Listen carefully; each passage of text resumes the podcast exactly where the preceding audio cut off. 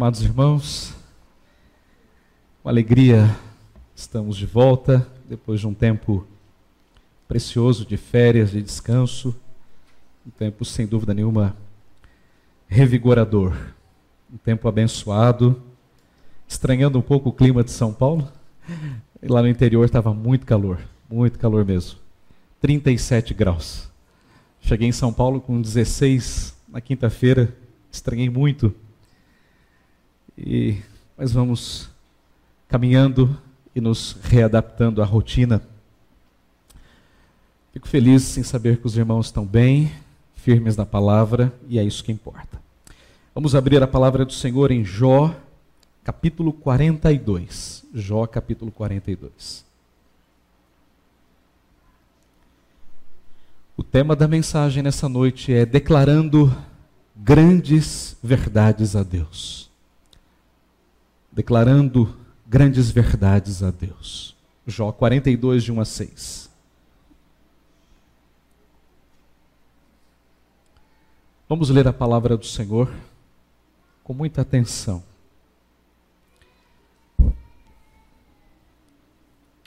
Então respondeu Jó ao Senhor: Bem sei que tudo podes, e nenhum dos teus planos pode ser frustrado. Quem é aquele, como disseste, que sem conhecimento encobre o conselho?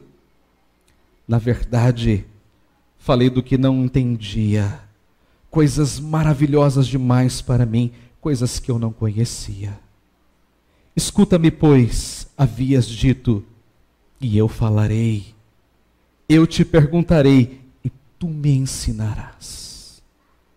Eu te conhecia só de ouvir, mas agora os meus olhos te veem.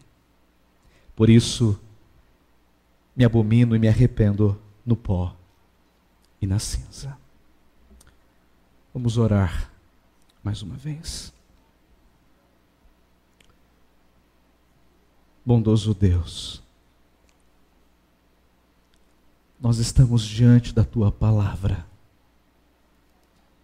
E nós cremos que ela é a verdade. Por isso, Deus, abra o nosso coração e o nosso entendimento para compreendermos qual seja a tua vontade revelada a nós. Leva, Senhor Deus, a nossa mente cativa a tua palavra nesse momento e permita-nos, Deus, ouvir a tua voz de maneira clara e inconfundível. Abençoa, Senhor, o teu servo. Dá, Senhor, a ele a unção do teu espírito, com conhecimento, discernimento e graça para comunicar a tua palavra. Fala, Senhor, neste momento em nome de Jesus. Amém. Muito bem, irmãos, nós chegamos finalmente ao último capítulo do livro de Jó.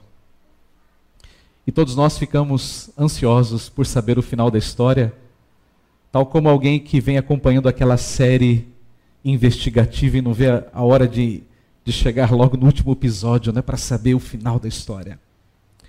Mas eu preciso relembrar algumas coisas para você, para que você entenda o que está acontecendo aqui no capítulo 42.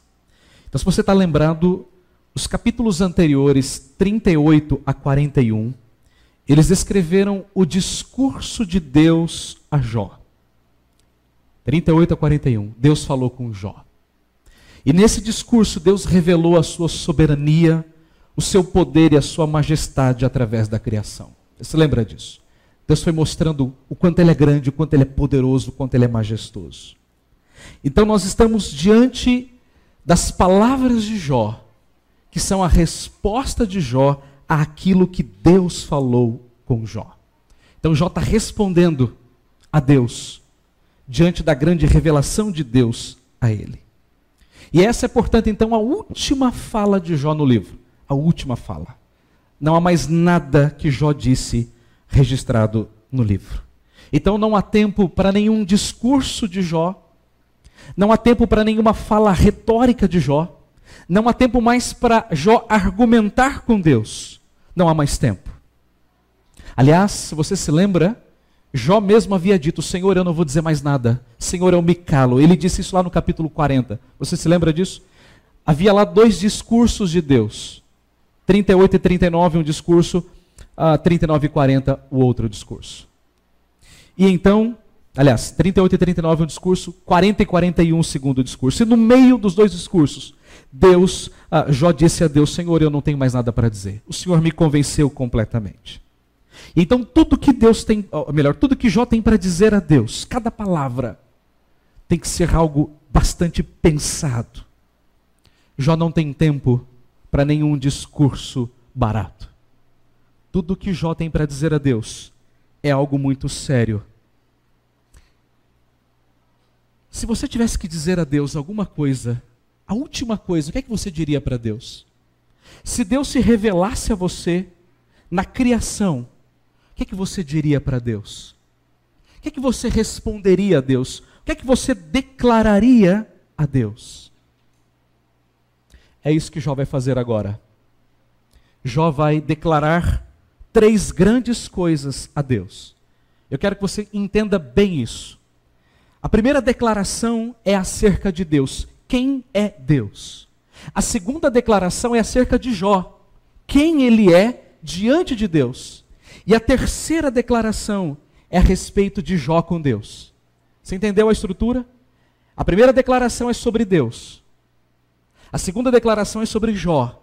E a terceira declaração é a respeito de Jó com Deus. Deus, Jó e Jó com Deus. Então, essa é a estrutura que nós temos aqui nessa passagem, do versículo 1 ao versículo 6. Mas eu quero que você entenda que essas declarações, elas também têm a ver conosco. Elas têm muito a ver conosco, comigo e com você.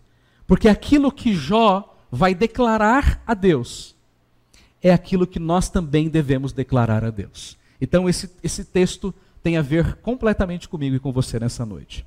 Então, a primeira declaração é: declare a Deus que Ele é onipotente e soberano.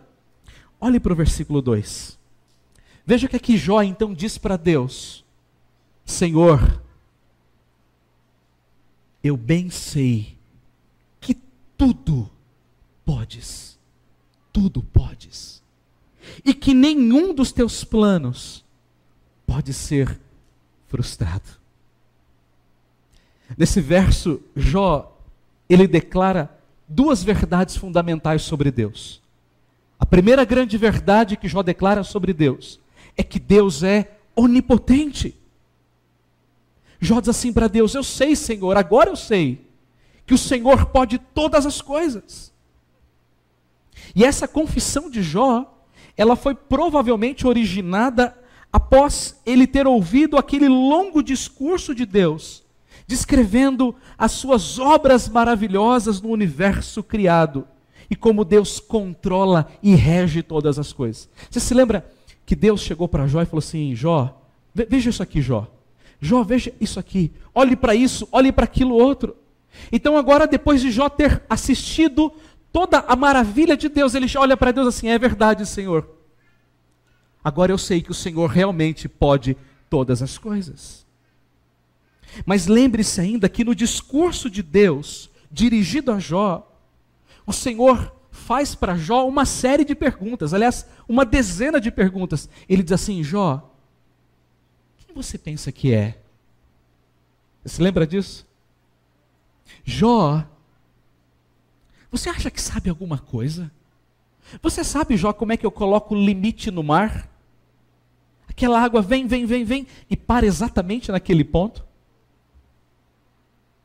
Você sabe, Jó, como é que eu faço chover granizo? Você sabe, Jó, como é que eu mando os raios e os trovões? Você sabe disso, Jó? Jó, onde é que você estava quando eu estava criando o cavalo?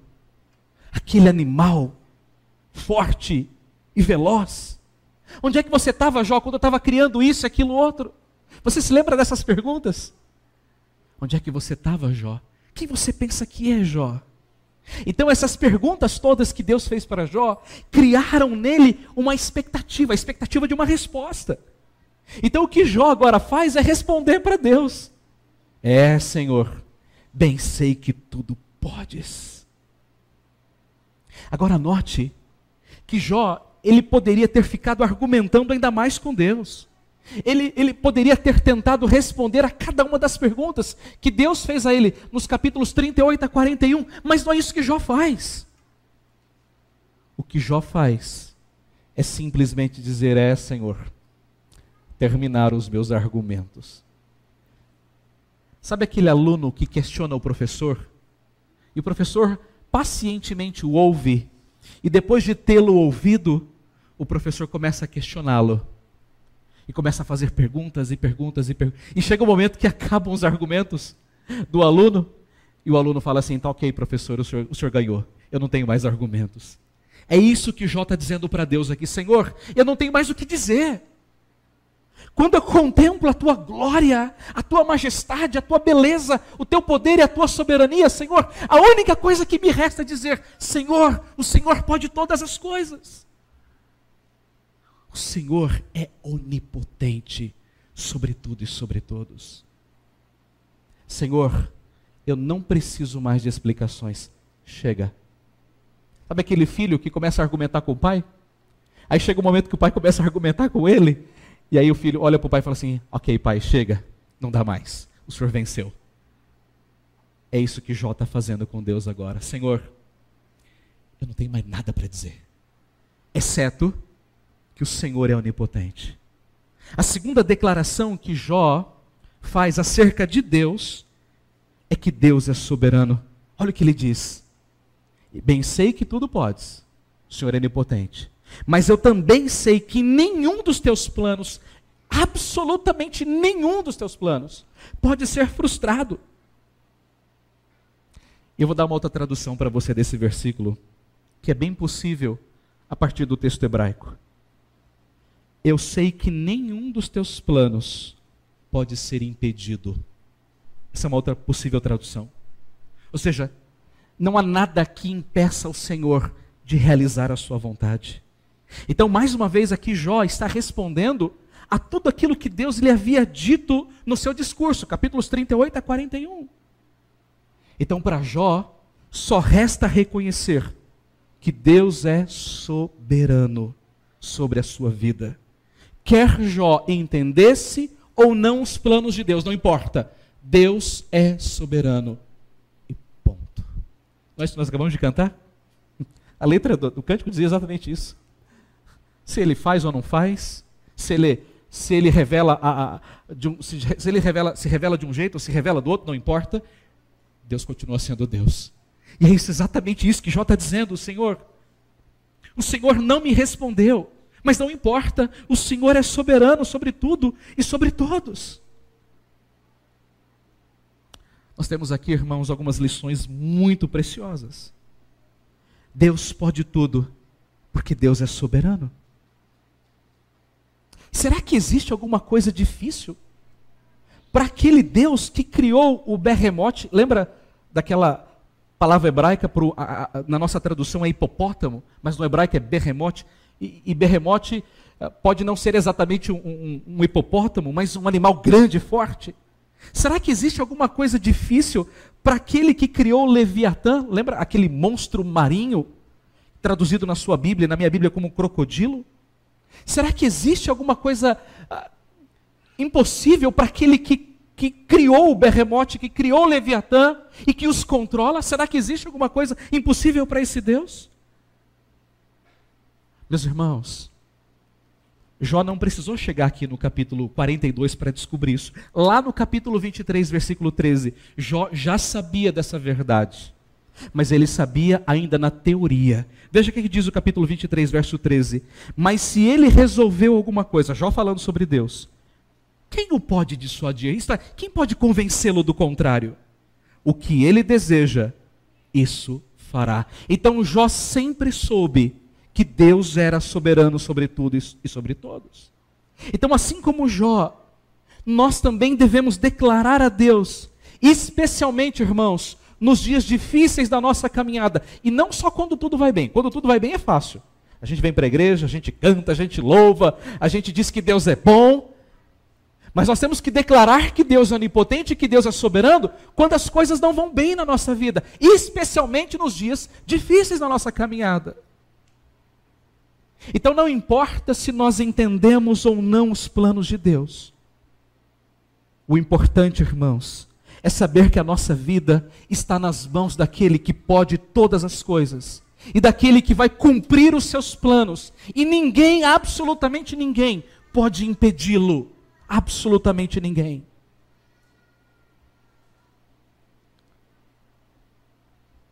Um velho pastor, muito meu amigo, vez ou outra eu ia me aconselhar com ele. E ele dizia assim: Deixe Deus ser Deus. Não queira dizer para Deus o que é melhor, não. Deixa Deus ser Deus. Não, não queira dar conselho para Deus, não. Deixa Deus ser Deus. É isso que Jó está dizendo aqui, Senhor. Deixa eu deixar o Senhor ser Deus. Porque é muito melhor do que eu tentar dirigir a minha vida como eu quero. E não é isso que a Bíblia ensina? Salmo 37. Entrega o teu caminho ao Senhor. Confia nele e o mais ele fará. Não é isso que a Bíblia está, nos dizendo constantemente: entrega o teu caminho ao Senhor. Jesus, ele não morreu apenas para nos salvar, mas ele morreu também para ser soberano sobre a nossa vida, sobre a tua vida, sobre os teus planos, os teus sonhos. Ele é soberano sobre tudo. A Bíblia diz que Jesus não é apenas o Criador, mas Ele também é o sustentador de todas as coisas. Jesus, Ele não está sentado no seu trono lá no céu, vendo as coisas aqui embaixo acontecerem, como se Ele fosse inerte, como se Ele não pudesse fazer nada. Jesus está sentado no seu trono, governando o universo. Ele está lá com o seu dedo em cada milímetro, dizendo: Isso aqui me pertence, inclusive a tua vida, inclusive os teus planos, os teus sonhos. A Bíblia diz assim: o homem pode fazer planos, mas a resposta final vem da boca do Senhor. E é isso que Jó está declarando a Deus: que Jesus é o Senhor de todas as coisas. Meus irmãos, a nossa vida ela não está lançada à sorte. Ou como diz aquela canção que os jovens cantavam na minha época, o acaso vai me proteger enquanto eu andar aqui. Que acaso, irmãos? A nossa vida está nas mãos de um Deus soberano, de um Deus que conhece a nossa vida melhor do que nós mesmos, do Deus que não apenas conhece o dia de amanhã, mas como determinou o dia de amanhã. Irmãos, como é maravilhoso você deitar a cabeça no seu travesseiro e dizer assim: Eu vou dormir em paz, como diz o Salmo 8, em paz me deito e logo pego no sono, porque no dia seguinte eu sei que a minha vida vai estar nas mãos do Senhor e que Ele vai cuidar de todas as coisas para mim. Por que, que a gente tem que andar preocupado com tudo? Se Deus está cuidando de tudo, se Deus planejou tudo e Ele vai cumprir tudo, por que, que a gente tem que andar tão preocupado com o dia de amanhã? Deita a cabeça no teu travesseiro, irmão e descansa na soberania desse Deus que pode todas as coisas. A segunda declaração que devemos fazer a Deus: declare que você é limitado, ou ilimitado, ou limitado. ilimitado não, ilimitado é só Ele. Que Ele é, que você é limitado. Olhe para o versículo 3. Quem é aquele, como disseste, que sem conhecimento encobre o conselho. Essas palavras aqui foram ditas é, por Deus a Eliú. Deus falou assim: quem é você, Eliú, que vem me dar conselho? E agora Jó então toma essas palavras para si e aplica a si mesmo. Quem sou eu para dizer a Deus o conselho que eu tenho que dar a ele? Na verdade, olha o que ele diz aí: na verdade, eu falei do que não entendia coisas maravilhosas demais para mim, coisas que eu não conhecia. Então, note, irmão, que além de, de Jó declarar que Deus é soberano, Jó, ele declara que ele é limitado, isto é, que ele não entende nada, que ele não sabe de nada, que ele não sabe nem sequer do dia de amanhã. O que Jó está declarando aqui é que as nossas pretensões ou as nossas pretensas explicações podem muitas vezes ofuscar aquilo que Deus está fazendo. Isto é, muitas vezes a gente tenta encontrar respostas e a gente está ofuscando a operação de Deus, o agir de Deus. Jó está reconhecendo que ele não entendia nada. Você se lembra que Jó, ele passou o livro inteiro fazendo perguntas, né? Por quê? Por quê? Por quê? Ele passou o livro inteiro discutindo com seus amigos, falando da justiça de Deus, da sua própria justiça. E então, quando Jó estava fazendo essas coisas, discutindo com seus amigos a razão do seu sofrimento, Jó ele se esqueceu ele não se deu conta de que Deus ele estava no controle de todas as coisas e que Deus tinha um plano soberanamente arquitetado. Qual é o problema de Jó? O problema de Jó era ficar no problema. Esse era o problema de Jó. Jó ele não conseguiu sair do problema e olhar para a soberania de Deus. E toda vez que nós ficamos no meio do problema, nós deixamos de olhar para Deus e perceber que Deus está soberanamente dirigindo todas as coisas. Na medida em que eu estudava essa passagem essa semana, eu me deparei com um comentário de um homem que eu leio com muita constância, um puritano chamado Matthew Henry. E ele disse uma coisa tão tremenda que aquilo entrou como se fosse um fogo dentro da minha alma. E eu disse assim: eu preciso compartilhar isso com, com os meus irmãos. Matthew Henry disse o seguinte: Nós vemos o que Deus faz, mas nós não sabemos o que ele faz. O porquê ele faz, melhor dizendo. E nem o que Deus quer com isso. Vou ler de novo. Nós vemos o que Deus faz, mas não sabemos por que ele faz e nem o que Deus quer com isso. Essas coisas, estas são coisas maravilhosas para nós, que estão fora da nossa vista para descobrir, que estão fora do nosso alcance para alterar e que estão fora do nosso controle para julgar. Coisa linda isso, não é? Eu vou ler de novo. Estas coisas são maravilhosas para nós porque elas estão fora da nossa vista para descobrir, estão fora do nosso alcance para alterar, e estão fora da nossa jurisdição, do nosso controle para julgar. Em outras palavras, aqui ele está dizendo o seguinte: eu não sei nada do que Deus faz, eu não entendo nada, então não posso julgar a Deus. Eu simplesmente reconheço que eu não sei nada. Talvez você seja uma daquelas pessoas como eu, que quando acontece alguma coisa você busca os motivos. Mas por quê? Mas por quê? Por que será? E isso é próprio do ser humano. Nós queremos encontrar as razões das coisas. E quem sabe em certas situações você pensou assim: ah, eu acho que isso aconteceu porque Deus está irado comigo. Quem sabe isso aconteceu porque Deus está retribuindo aquele pecado que eu cometi ou quem sabe aquilo que eu fiz ou aquilo que eu deixei de fazer? Quem sabe Deus está pesando a sua mão sobre mim por conta de alguma coisa do passado? Já pensou assim? Vez ou outra eu penso assim: ah, eu acho que Deus está pesando a mão.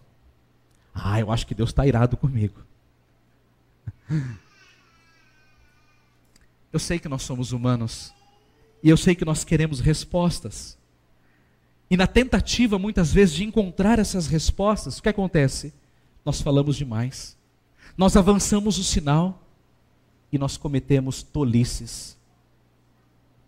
Falamos demais.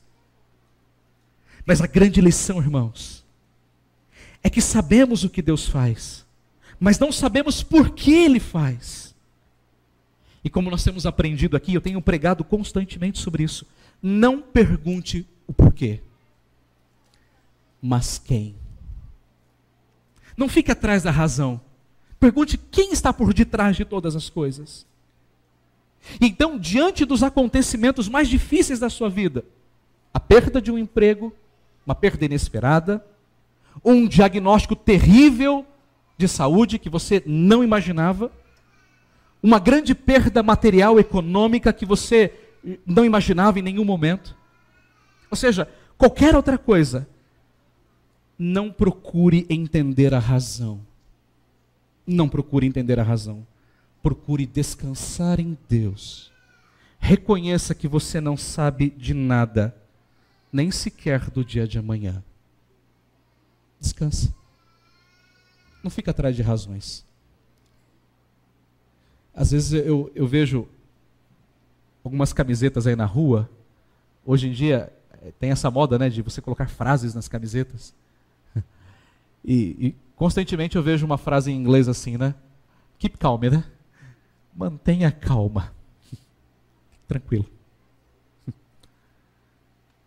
É mais ou menos isso que Jó está dizendo aqui. Eu não sei de nada.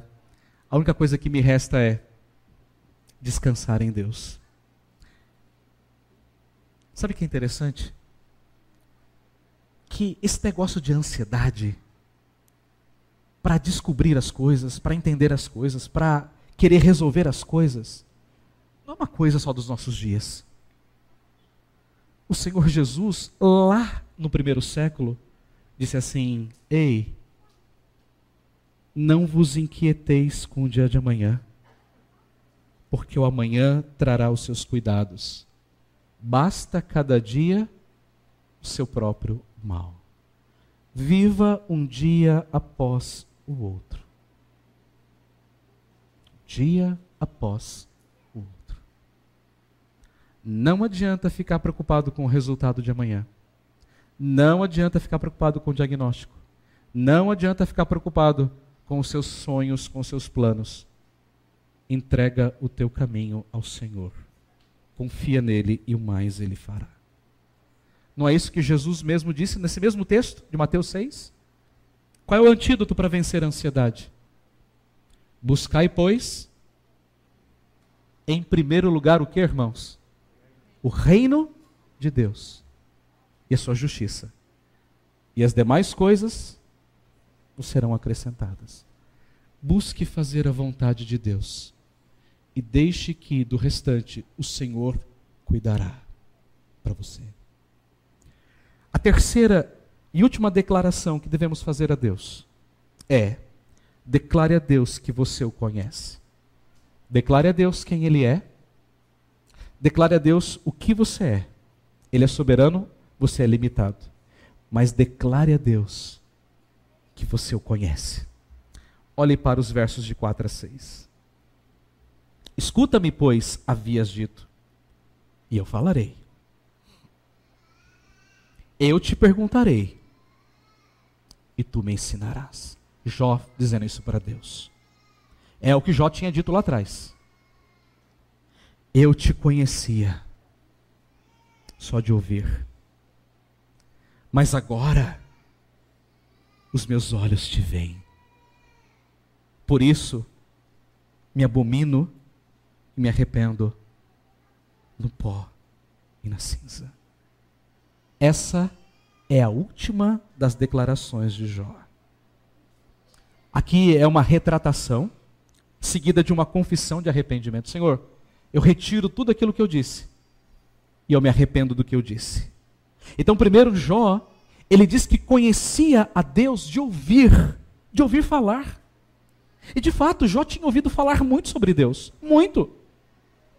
E eu creio também que Jó tinha lido sobre Deus.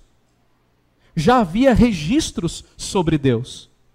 E de alguma forma, Jó ouviu e Jó leu alguma coisa sobre Deus.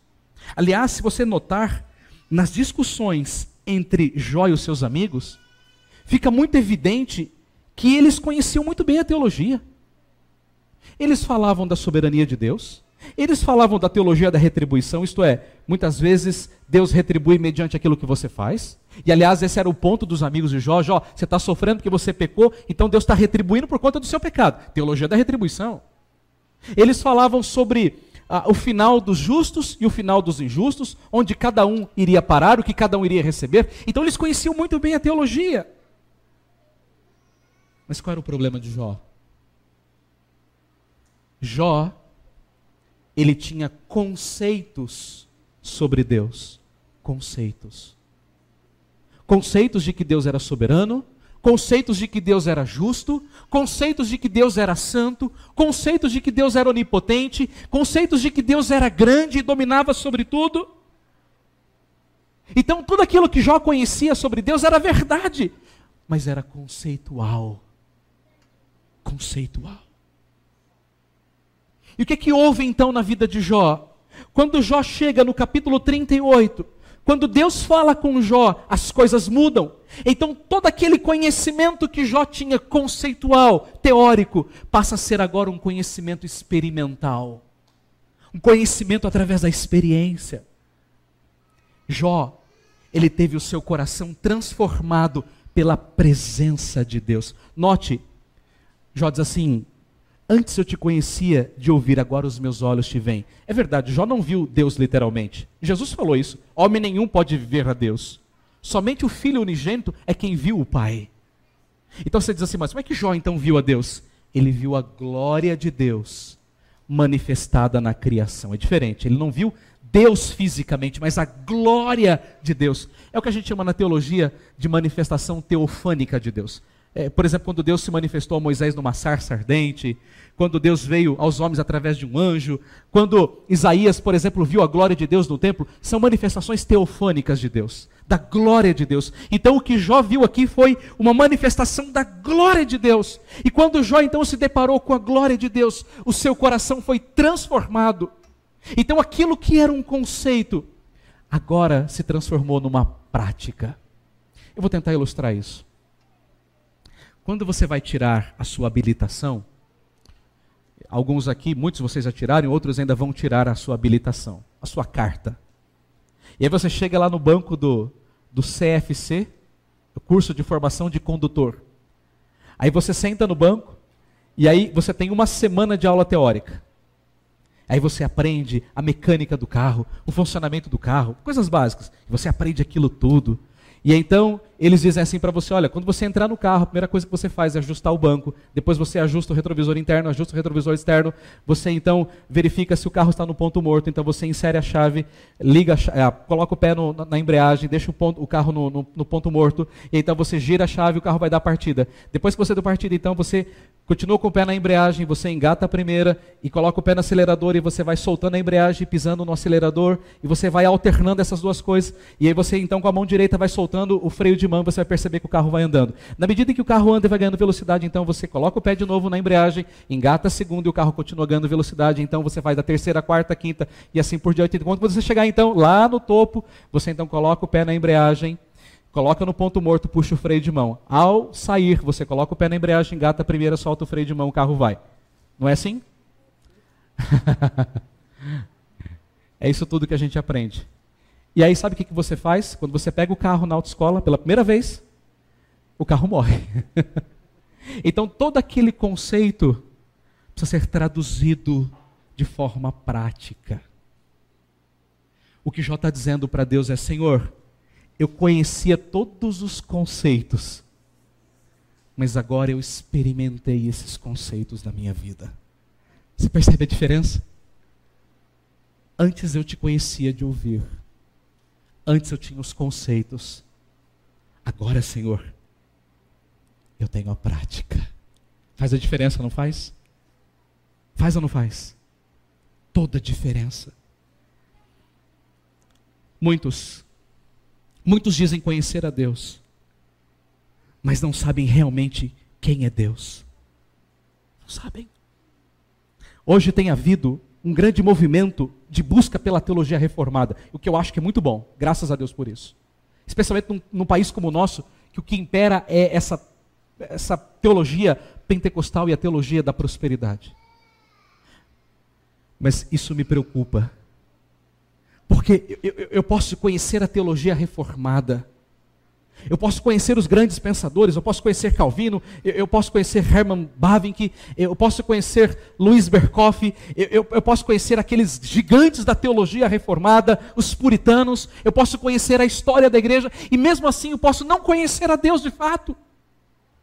Então isso significa que estar na igreja muitos anos, sentado num banco, ouvindo um sermão, domingo após domingo, domingo após domingo, aula de escola dominical, estudo de quarta-feira, reunião de oração, palestra daqui, palestra. Isso não significa que você realmente conhece a Deus.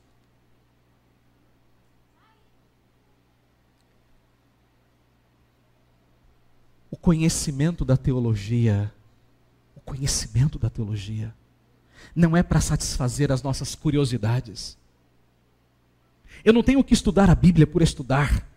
Eu não vou para o seminário estudar grego e hebraico e latim e, e, e, exegese e hermenêutica, aquelas disciplinas todas do seminário, simplesmente por conhecimento, mas todo conhecimento da teologia precisa me conduzir a um, a um conhecimento experimental de Deus. Então, irmãos, quanto mais nós conhecemos a Bíblia, mais nós precisamos nos aproximar desse Deus glorioso desse Deus tremendo, santo, majestoso, onipotente e soberano.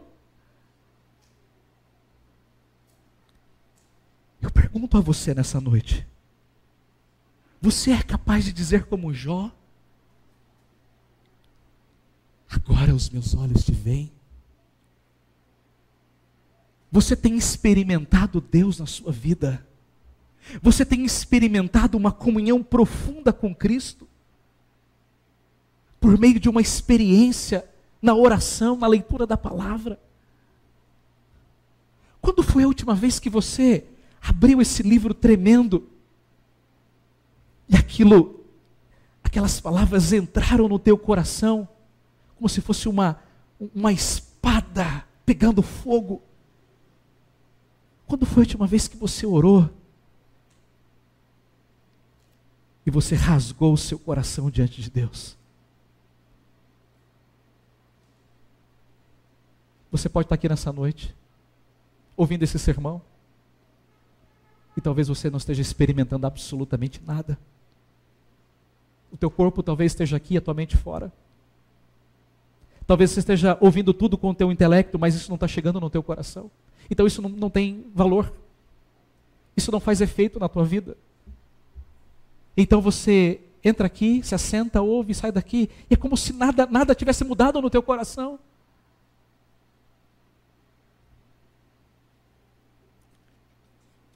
Queridos irmãos,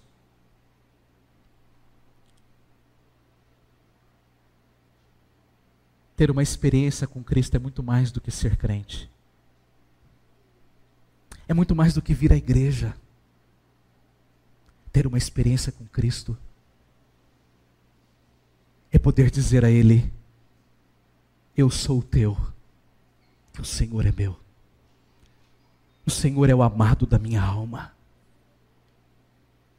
Você tem essa experiência com Cristo? Você já teve essa experiência com Cristo?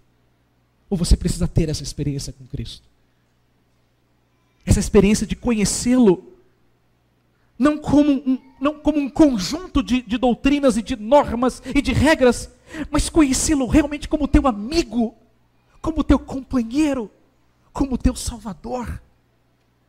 A experiência de saber que Ele te ama, você teve essa experiência no teu coração? Cristo é para você a fonte das tuas motivações, da tua alegria, da tua satisfação. Você vem à igreja porque você diz assim: Eu venho à casa do Senhor porque Ele me salvou, Ele, Ele, Ele é o meu Salvador, o meu Senhor. Ou você vem por uma mera religiosidade? Qual é a tua motivação? É Cristo. É Cristo. Deixa-me concluir a mensagem nesse momento. Há um fato aqui que não pode passar desapercebido por nós. Preste bem atenção nisso. As declarações de Jó a Deus não dependeram em absoluto de nenhuma resposta de Deus a Jó. Jó passou o livro inteiro perguntando por quê, por quê, por quê, por quê, por quê. Tentou se justificar o livro inteiro. Deus chegou no capítulo 38 até o capítulo 41 e não deu nenhuma resposta para Jó. Nada. Deus simplesmente falou para Jó o quão grande ele é através da criação. Em outras palavras, Jó não precisou de nenhuma explicação, nenhuma, para declarar que Deus é soberano, que ele é limitado e que ele aprendeu a conhecer a Deus. Ponto. Você não precisa declarar a bênção, como essas igrejas fazem. Você não precisa sair por aí declarando a vitória. Eu declaro a vitória, eu declaro a bênção, eu declaro que o diabo está amarrado. A única coisa que você tem que declarar é que Deus é soberano, que você não sabe de nada e que você precisa conhecê-lo a cada dia mais. Não importa o que aconteça, você tem que confiar no Senhor, porque Ele é soberano sobre tudo e sobre todos. Então, em meio às situações mais difíceis da vida, quando o mundo fica perdido, desnorteado, quando o mundo fica tentando encontrar uma resposta para essa situação que está acontecendo hoje no mundo, essa pandemia, em meio a isso tudo, que o mundo fica de um lado e do outro, o que vai ser de nós? Por que disso tudo? Você vai pensar diferente do mundo, sabe por quê? Porque você sabe que é Deus quem está por detrás de todas as coisas. E a única coisa que você tem que fazer no meio disso tudo é declarar que Deus é soberano, que você o ama, que você o conhece e você sabe que Ele cuida de você em todo o tempo. E ponto. Que Deus os abençoe. Amém. Bondoso Deus, nós te louvamos e nós declaramos nessa noite, biblicamente, que o Senhor é onipotente e soberano. Que o Senhor sabe e pode todas as coisas. E que nenhum dos teus planos, Senhor, pode ser impedido. Ao mesmo tempo, Senhor, declaramos que somos limitados. Não podemos nada, não sabemos de nada, não entendemos nada. Por isso nós confiamos em Ti. Mas também declaramos, ó Deus, que nós conhecemos ao Senhor, não como um conceito, mas conhecemos o Senhor de te experimentar, de caminhar com o Senhor dia a dia, de saber quem o Senhor é e o que o Senhor faz na nossa vida. Ó oh Deus, é isso tudo que nós te declaramos nessa noite. E o declaramos em nome de Jesus Cristo. Amém, Senhor. Vamos então declarar isso. E vamos declarar isso cantando que Ele é soberano. E que apesar de toda a sua glória, Ele nos ama e Ele se importa conosco. Coloquemo-nos em pé e cantemos, declarando essa grande verdade ao Senhor.